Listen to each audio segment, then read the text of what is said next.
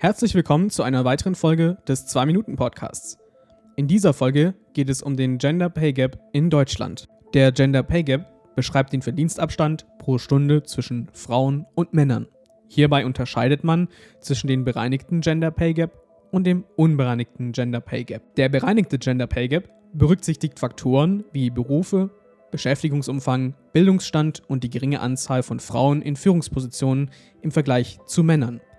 Der unbereinigte Gender Pay Gap analysiert hingegen den Durchschnittsverdienst von Männern und Frauen in allen Berufen und Branchen und Positionen. Noch in den 1960er Jahren war der Mann Hauptverdiener und die Frau zu Hause zur Kindererziehung. Heute ist jeder, egal ob Mann oder Frau, dazu in der Lage, sein eigenes Geld zu verdienen.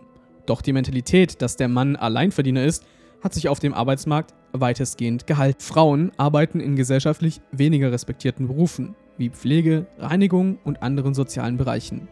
Aufgrund der geringen Anerkennung dieser Berufe sind Frauen seltener in Führungspositionen mit höherem Verdienst.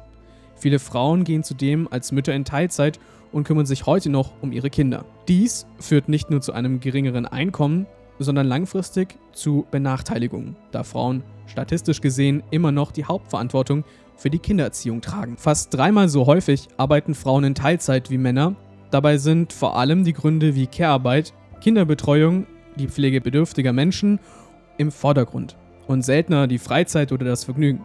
Männer hingegen arbeiten oft in Teilzeit wegen eines Studiums oder einer Schulausbildung. In Deutschland liegt der Gender Pay Gap bei aktuell 7% bereinigt, laut D-Status aus einer Statistik aus dem Jahr 2022.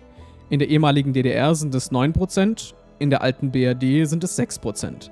Hier wird nicht nur der Unterschied zwischen Männern und Frauen deutlich, sondern auch noch immer die Trennung zwischen Ost und West. Um dem Gender Pay Gap etwas entgegenzusetzen, hat im März 2023 das Europaparlament ein umfassendes neues Gesetz verabschiedet. Zukünftig sind Unternehmen verpflichtet, die Geschlechtsunterschiede bei den Löhnen ihrer Mitarbeiter öffentlich zu machen. Vielen Dank fürs Zuhören dieses 2-Minuten-Podcasts. Wie immer war es eine Menge Arbeit für mich. In den Shownotes findet ihr die Quellen wieder mal dazu. Unter anderem gibt es auch jetzt einen Discord. In den Shownotes findet ihr ebenfalls den Invite-Link zum Discord. Ich freue mich dort mit euch in Zukunft über neue Episoden dieses 2-Minuten-Podcasts diskutieren zu können. Vielen Dank und bis bald.